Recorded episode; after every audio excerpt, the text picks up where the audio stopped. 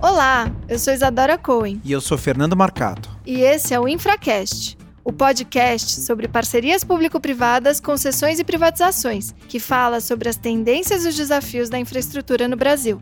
Se você é um profissional interessado na área de privatizações e infraestrutura, ou um jornalista que cobre essa área, ou talvez um estudioso sobre o tema, esse é o seu podcast. Hoje a nossa conversa é com o senador Antônio Anastasia. Ele que foi governador de Minas Gerais e teve sua atuação no Poder Executivo com muita luz para o tema da boa gestão. Foi fundamental também para a estruturação da primeira e exemplar unidade de PPPs e para a estruturação de projetos emblemáticos e pioneiros. Desde 2014, no Congresso, o senador Anastasia manteve seu protagonismo nos temas atinentes à infraestrutura, como relator e condutor de diversas leis e projetos tais como a nova Lei de Introdução às Normas do Direito Brasileiro e, mais recentemente, o projeto de lei para permitir a utilização de fundos como garantias públicas em PPPs. Além da sua atuação no Executivo e no Legislativo, o senador Anastasia também prima por uma excelente docência como professor na Federal de Minas Gerais. O primeiro esforço é para uma boa gestão, porque do contrário, o PPP não vai se firmar. O Brasil, durante séculos, nunca deu relevância a uma administração pública empreendedora, gerencial ou mesmo científica. Ficamos na base do improviso, primeira verdadeira PPP penitenciária no Estado. Infelizmente, Isadora, ainda existe muita resistência à inovação. Então, a PPP é uma boa alternativa. Não é a solução para tudo, evidentemente, mas ela é uma boa alternativa. Cada real aplicado em saneamento, 5 ou 6 reais, são poupados na saúde. Uma certa aversão ao lucro. Parece que não pode haver lucro no Brasil. Um dos maiores problemas das PPPs, além da questão da gestão que Isadora bem coloca, é o tema da garantia mostrar como é importante a garantia de termos o FPE e o FPM à disposição livres dos estados e municípios, que já estão muito sacrificados. E esses fundos têm recursos e que estão parados. Eu sempre disse que o controle não pode ser por si só, porque se o controle assumir uma posição tão grande que ele fique onipresente, ele afoga as políticas públicas, então não precisa ter política pública. Basta ter só controle, como não tem política pública, também não precisa ter controle, o Estado desaparece.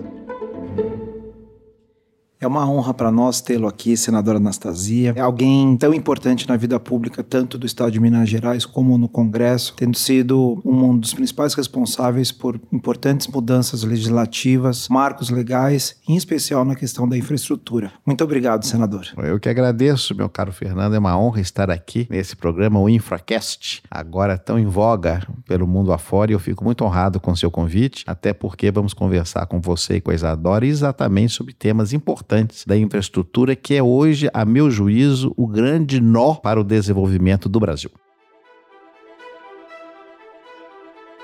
Muito obrigado, senador. Então, para a gente começar a nossa entrevista, nós gostaríamos de saber um pouco, o senhor como governador de Minas Gerais, como foi a estruturação desse que foi um dos programas de maior sucesso na área de PPPs e concessões, e o senhor teve à frente da estruturação desse programa. Quais foram os desafios dessa estruturação? Na realidade, quando nós entramos no governo de Minas em 2003, a situação financeira do Estado era muito ruim. Aliás, como quase todos os estados da federação naquela época. E triste observar que hoje ainda. Mas, naquele momento, nós percebemos que não teríamos condições nenhuma de enfrentar os grandes desafios da infraestrutura do Estado de Minas Gerais, que é um estado grande geograficamente, é o quarto maior da Federação Brasileira em extensão, é o segundo em população e também com muitas desigualdades regionais. Enfrentá-los tão somente com os recursos do erário. O Tesouro, lamentavelmente, não teria, como não teve, condições de sozinho suportar investimentos que seriam extremamente vultosos para nós conseguirmos estradas, saneamento, unidades prisionais, escolas, etc. Então tínhamos de socorrer ao setor privado. E naquela época, ainda não tínhamos entre nós, no Brasil, as PPPs como, digamos assim, uma, uma prática diária. Havia já o dispositivo, já havia o instituto, mas não havia ainda a sua realização no ponto de vista concreto.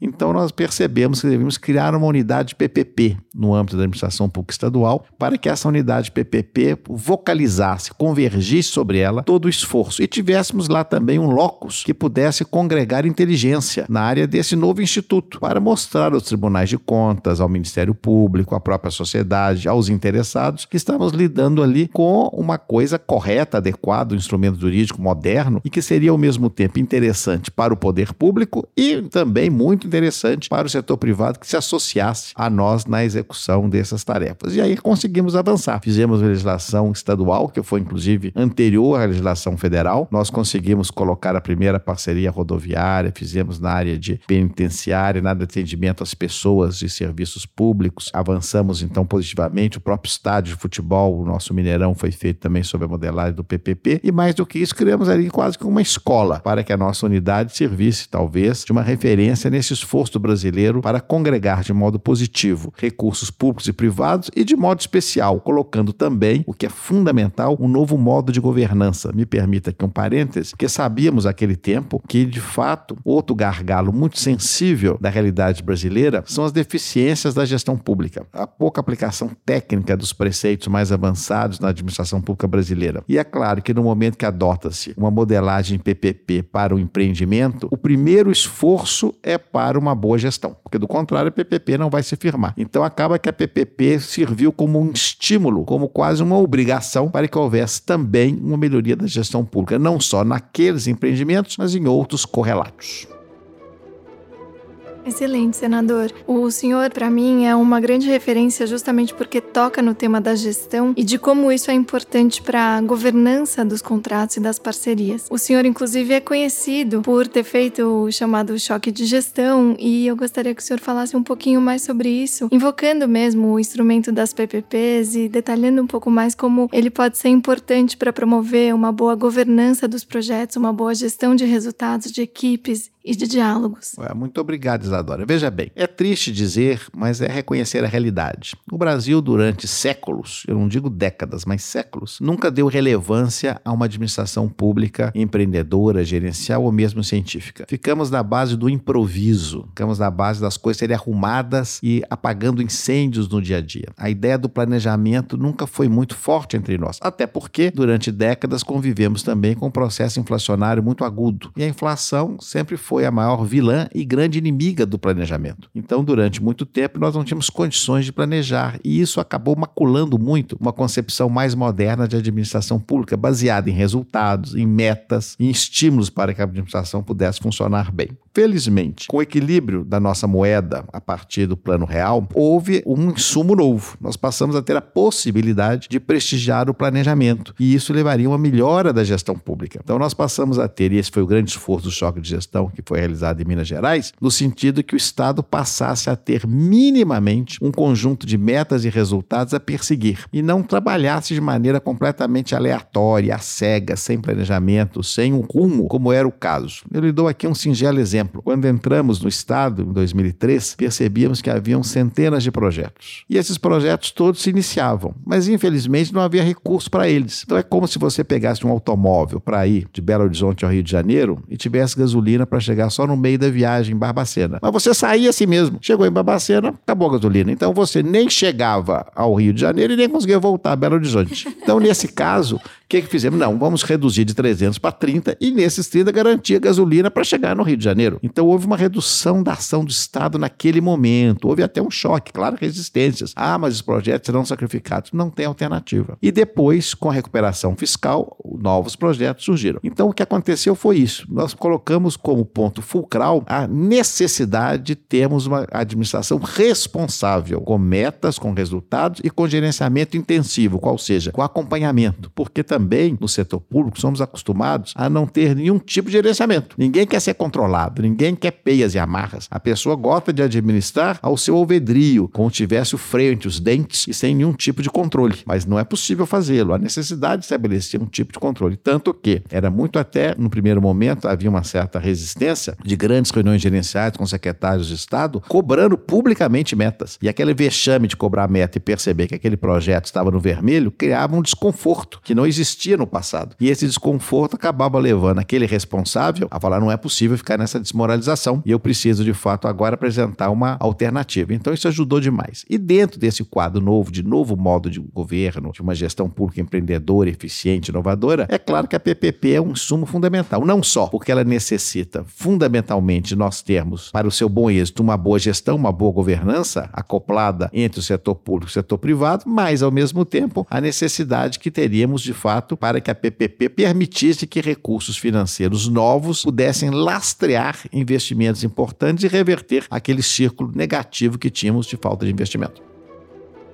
Que bom, senadora. Após, acredito que mais 10 anos, nenhuma PPP de presídios ou de penitenciárias foi realizada. A única existente foi, de fato, a PPP de presídios de, de Minas Gerais e o senhor teve um papel relevante na coordenação desse projeto. Há uma série de questões jurídicas, inclusive como delegação de poder de polícia, que o Flávio Unis é um dos grandes especialistas no país sobre esse tema. Como que essa questão foi enfrentada? Claramente, eu acho que é, só, só Minas conseguiu enfrentar essa questão, porque que até hoje não foram feitas, outras provavelmente serão feitas em breve, mas não foram. O senhor pode nos contar um pouquinho desse projeto que é tão importante aí no Estado? Claro, não há dúvida. O drama penitenciário é presente em todo o Brasil, até hoje, infelizmente. No início desse século, no governo de Minas, eu fui designado para responder para a Secretaria da Defesa Social, que em Minas Gerais abarca a segurança pública e a administração penitenciária. E naquele momento percebemos que havia um gap imenso de vagas no sistema penitenciário. Nós precisávamos criar novas unidades, mas deviam ser novas unidades com um novo modo de gestão, que nós estávamos enxugando gelo. As prisões eram medievais. Aliás, tínhamos naquela época masmorras que faziam até a chamada ciranda da morte entre os presos. Felizmente, é isso tudo acabou, é verdade. Eram delegacias em condições subhumanas e que os presos faziam ali, sorteavam à noite quem eles iriam sacrificar pelas condições, uma coisa bárbara. Felizmente, tudo isso foi superado e eu então percebi que nós não tínhamos alternativa e que poderíamos inovar com essa PPP. E à época, eu tinha um aluno na faculdade de Direito que tinha sido já concluído o curso na Fundação João Pinheiro, na Escola de Governo, o Marcos Siqueira, que todos conhecem, e eu disse ao Marcos Siqueira: você vai estudar em Londres, vai para London School, vai estudar PPPs penitenciárias. Se você voltar com isso, com alguma dúvida e não souber na ponta da língua, eu me lembro que eu disse a ele: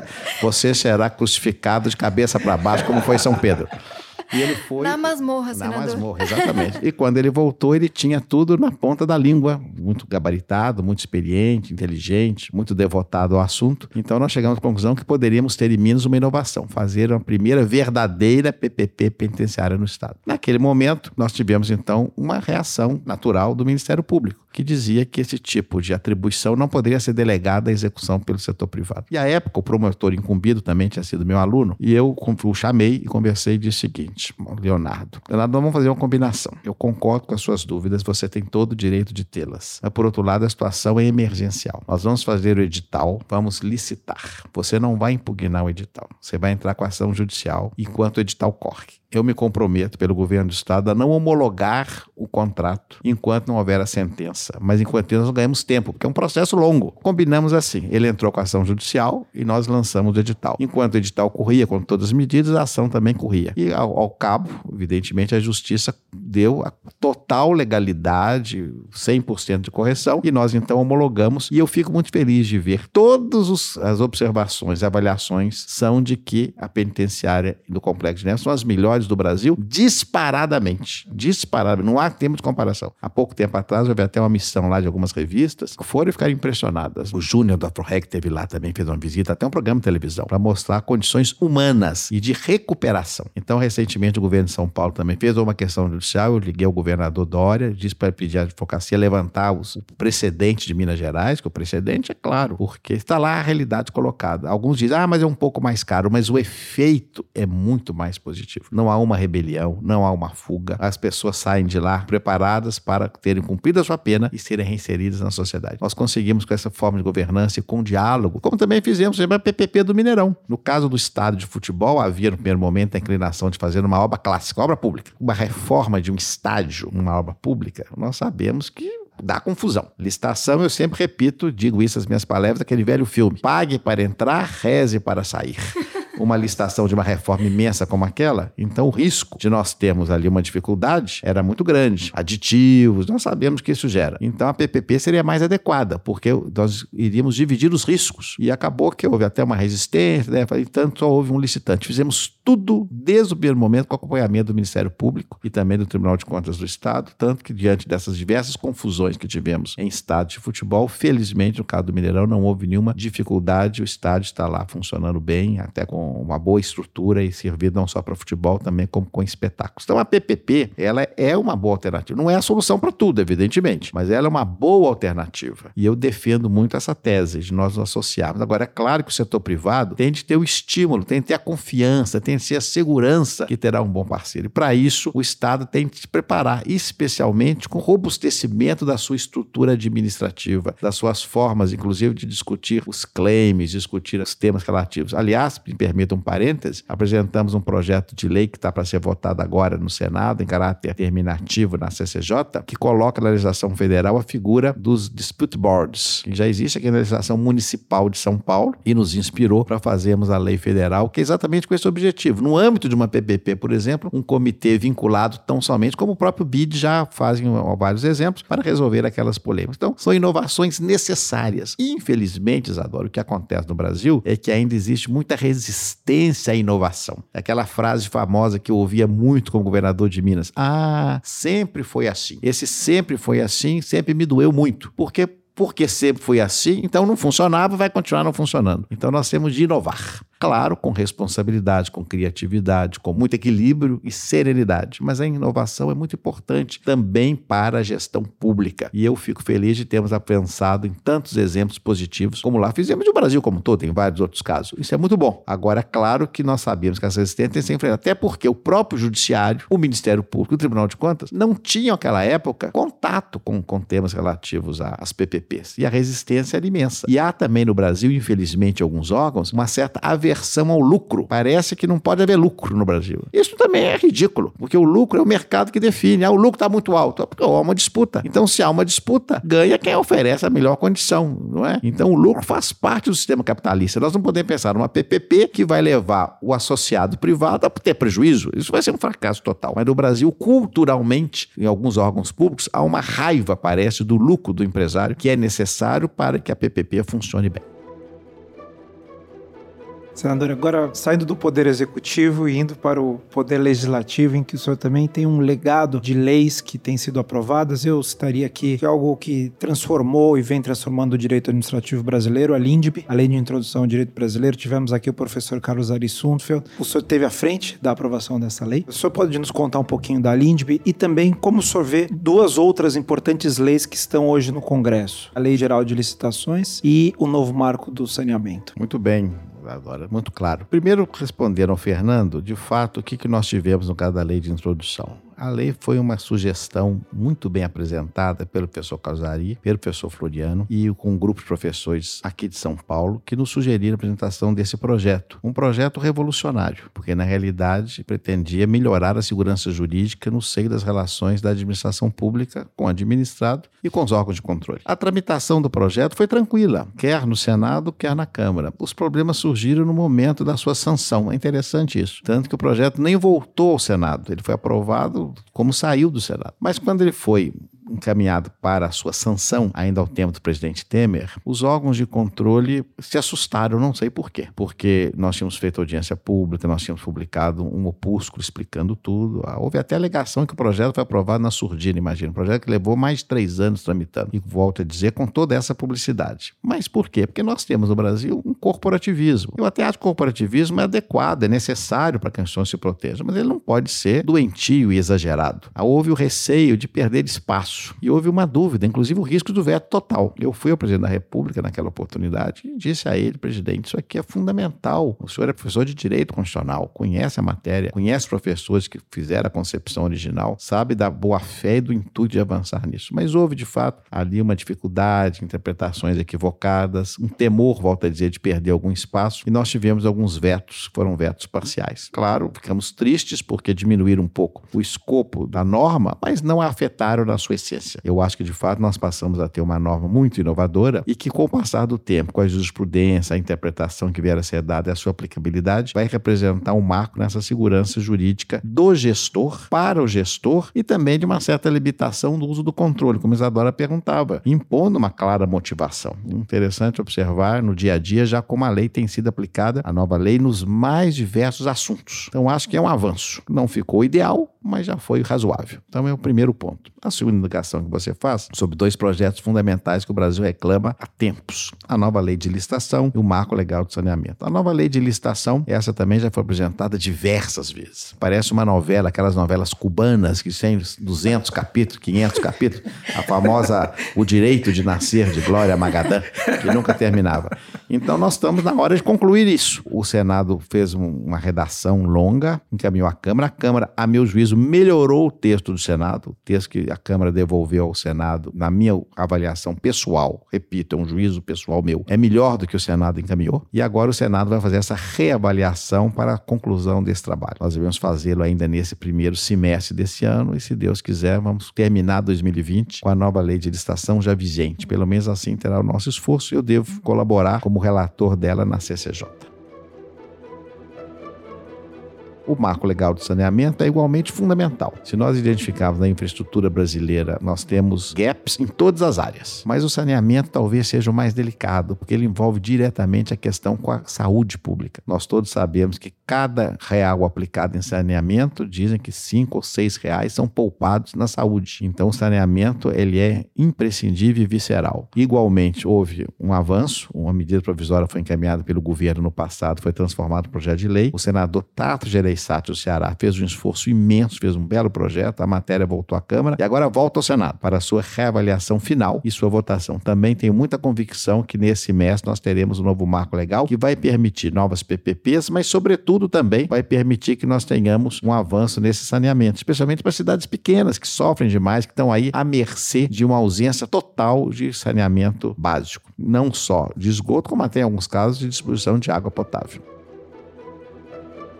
E como o Fernando falou sobre a Lindby e casando esse tema com a inovação, a gente sabe que para inovar é preciso de alguma forma abrir a cabeça e eventualmente se deparar com situações de erro, de teste. E como o senhor mesmo disse, os nossos controles muitas vezes não estão preparados para essa cultura da inovação e para eventualmente se deparar com erros, com acertos que vêm sendo conseguidos a partir da experiência vivida. Então, tratando um pouco do que o senhor quis proteger quando esteve à frente da Lindby e do seu conhecimento e dessa certeza de que para bem governar precisamos inovar, precisamos estar abertos a isso, como que o senhor vê que os controles devem se posicionar, devem atuar, ajudar ou talvez se aculturar para seguir essa inovação e esse movimento que está por vir? Isadora faz uma indagação muito delicada e de difícil resposta, não é? De nós identificarmos de modo claro e objetivo qual o limite do controle. Eu sempre disse que o controle controle não pode ser por si só. Porque se o controle assumir uma posição tão grande que ele fique onipresente, ele afoga as políticas públicas, então não precisa ter política pública. Basta ter só controle, como não tem política pública, também não precisa ter controle, o Estado desaparece. Então nós temos de ser sempre equilibrados. A razoabilidade, a serenidade, o bom senso, eu repito, o bom senso, devem ser imprescindíveis. É óbvio que o controle é muito importante, especialmente no Brasil. Nós ainda temos, infelizmente, muitos desvios, muita má formação, e além de desvios, desvios, não vou nem entrar nas questões ilícitas, também muito desconhecimento. Eu observo, Minas Gerais tem 853 municípios. Muitos municípios do interior cometem irregularidades por desconhecimento, não é por má fé ou por dolo. Então é importante também nós termos necessariamente uma certa orientação, que também é papel do controle. Então eu acho que já há uma evolução, acho que o próprio controle já tem percebido esse novo papel, estão muito bem instrumentalizados, não só do ponto de vista jurídico, mas de equipes técnicas nos órgãos de controle, para chegar nesse equilíbrio que tem de ser, volto a dizer, do bom senso. Eu sempre evoco essa ideia do bom senso, porque dentro do princípio de que nós temos de atuar no, com o mínimo de adequação àquela realidade. Não adianta o exagero, não adianta o radicalismo, porque o controle, se ficar muito exagerado, nós sabemos que não vai poder funcionar. Me permito lembrar um episódio, quando eu fui designado há muitos anos atrás por um determinado ministério, um, um ministro me incumbiu, era o secretário-geral, de conversar com os órgãos, e foi o secretário de, naquele tempo chamava controle interno. E ele foi, foi logo falando: Eu estou muito feliz, porque no ano passado passado eu consegui proibir praticamente todos os contratos aqui. Eu assustei. Aí fui falar ao ministro, falei, o ministro, esse secretário não tem condições de ficar, porque ele está se vangloriando de ter parado o ministério, porque todos os contratos ele proibiu. Então, na realidade, não é possível que haja irregularidade tudo, ou se houvesse, ele não podia proibir o contrato, gente identificar qual era o problema e apresentar, evidentemente, uma solução. Então, para perceber a mentalidade do controle antigo, essa mentalidade não pode persistir. Eu conto um outro episódio rapidamente também, que também a essa época resolveram modificar uma missão normativa do Tesouro Nacional que cuidava da transferência aos estados e municípios. Estava sendo muito burocrático. Então vamos fazer uma nova para torná-la mais simples. Passados três meses vem a nova. Pior do que a anterior. Então é, não adianta modificar porque tem que mudar a mentalidade das pessoas. Mas hoje eu acho que já um avanço mais positivo.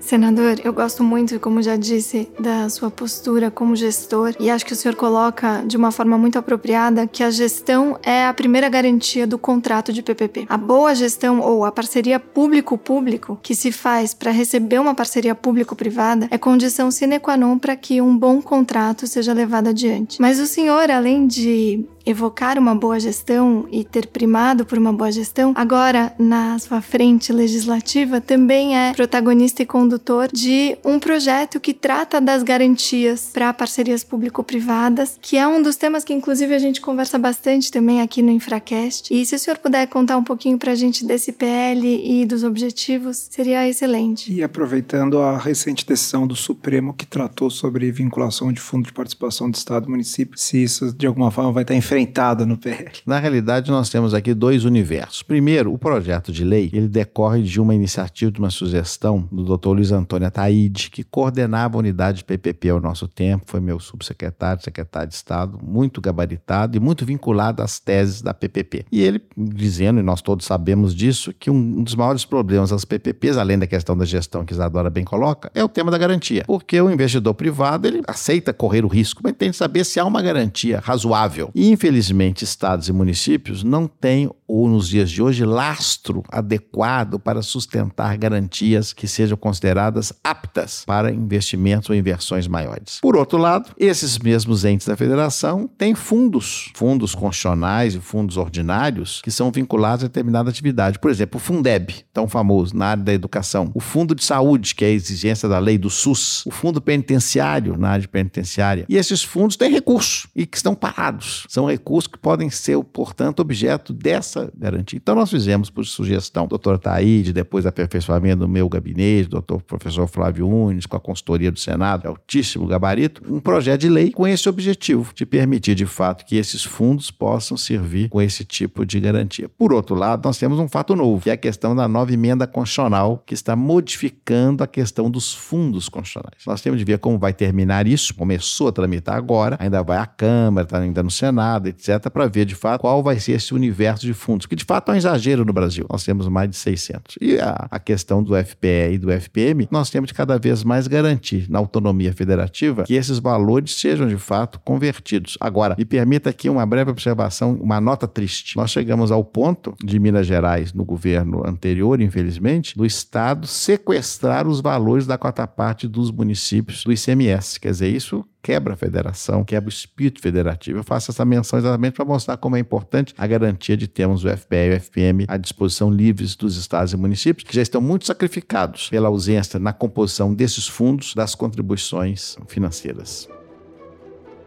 Bom, senador, olhando para frente, né, vamos dizer, o cenário de concessões PPPs e em especial privatizações. Nos parece que as últimas eleições serviram um pouco para quebrar as resistências que existiam historicamente, em especial os processos de privatização. E as concessões PPPs também estão na pauta. Hoje, todo político diz: "Ah, eu vou fazer PPP, eu vou fazer concessão". Antigamente, em alguns lugares isso era palavrão, era proibido. Como sorver essa perspectiva, em especial a privatização, que a gente sabe que é algo muito sensível de ser feito até pelos interesses corporativos que o senhor mencionou anteriormente. Vou começar contando um episódio. O presidente da República era Itamar Franco, mineiro de Juiz de Fora. E o Itamar colocou na cabeça corretamente que Juiz de Fora precisava de um novo aeroporto, porque o aeroporto municipal em Juiz de Fora, no centro da cidade, é muito perigoso. E de fato, vários acidentes já ocorreram lá. E ele iniciou o seu tempo, quando governador de Minas, uma obra grande do aeroporto regional da Zona da Mata, a cerca de 50 quilômetros da Juiz de Fora. Essa obra se estendeu e acabou sendo inaugurada 10 anos depois, quando eu já era governador. Mas nesse período, nós fizemos uma avaliação e percebemos que esse aeroporto é um aeroporto muito destinado, vocacionado para cargas, menos passageiros e mais para cargas, e que seria muito adequado que ele fosse privatizado, concedido ao setor privado, que teria toda a condição de permitir que fosse um grande terminal modal para cargas naquela região da Zona da Mata. O Estado construiu 100%, não há um centavo da União naquele aeroporto. Muito bem. Quando fomos verificar a legislação, a legislação determina que qualquer concessão de aeroporto, inclusive feito com recurso do Estado, depende de autorização do governo federal. E naquela época, o governo federal tinha uma ideologia que não permitia as concessões. Então foi negado. Nós não podemos fazer a concessão. Nós devemos fazer uma licitação com base na Lei 8666 de prestação de serviços, no máximo cinco anos, evidentemente, ou seja, com um escopo muito menor, um objeto muito mais modesto, com poucos investimentos. Uma tristeza para mostrar o que a ideologia atrapalha, nesses casos, o investimento. Infelizmente, depois, claro, a matéria avançou e resolveu. Mas então a sua indagação é nesse sentido. Eu acho que hoje já há a percepção de que o Tesouro, o Estado, o poder público, não tem condições de enfrentar todas essas realidades e dificuldades, se não houver associação com o setor privado. Aliás, existem fundos pelo mundo afora ávidos a investir e recursos abundantes que precisam de local adequado desde que haja a garantia e uma rentabilidade própria. Então, eu acredito que o Brasil é quase que um paraíso nesses casos. Então, já há essa vontade. O governo federal tem essa percepção. O Congresso Nacional, hoje, na sua larga maioria, tem também esse mesmo sentimento. Então, acho que nós temos aí unindo a fome com a vontade de comer. O que temos de aprimorar é de fato o sentimento de segurança jurídica para que este investidor venha. Porque o que aconteceu, por exemplo, em 2012, no dia 11 de setembro, não é de 2001, mas de 2012, quando o governo federal modificou o marco legal da energia elétrica da noite para o dia e praticamente dizimou as empresas elétricas do Brasil, e no caso de Minas, a CEMIG sofreu muito, aquilo foi um sintoma gravíssimo, um sinal gravíssimo da quebra da confiança dos investidores. Então, até hoje, nós temos problemas de decorrência daquilo. Então, o Brasil precisa devolver essa credibilidade para que tenhamos condições. Eu acho que já há um marco legal suficiente, mas, na verdade, nós usamos essa altura é mais de comportamento. É o que a Isadora disse, da boa gestão acoplada a um comportamento administrativo apropriado para termos bom que o Brasil receba esses investimentos. Eu acho que estamos maduros para isso. Espero que ocorra o mais breve possível. Senador, nós somos muito admiradores da sua trajetória. O senhor vem sempre dando excelentes respostas administrativas e legislativas para desafios enormes que se apresentam nesse mundo da infraestrutura. Para nós foi uma honra incrível receber o senhor aqui hoje. Eu agradeço mais uma vez imensamente pela sua presença, pela sua gentileza, por essa aula. Agradeço também ao Dr. Flávio Unes por ter encaixado essa agenda tão gentilmente. Muito obrigada por nos prestigiar, senador. Foi excelente. Eu que agradeço, minha cara Isadora, e fico muito feliz a oportunidade que o professor Flávio Unes me deu de vir aqui conhecê-los e fazer, confesso aqui, meu primeiro podcast. Eu nunca tinha feito. Então eu já estou ficando moderno, como ele gosta de ser moderno. O Flávio está me modernizando. Então eu fiz aqui o meu debut em matéria de podcast, que eu já sei que é uma forma hoje muito usada de Exatamente. comunicação, muito moderna, e percebo que de fato é muito ameno, e até porque vocês, evidentemente, são extremamente preparados, ultra agradáveis e, sobretudo, vocacionados ao interesse público desse desenvolvimento nacional tão necessário. Então, só posso agradecer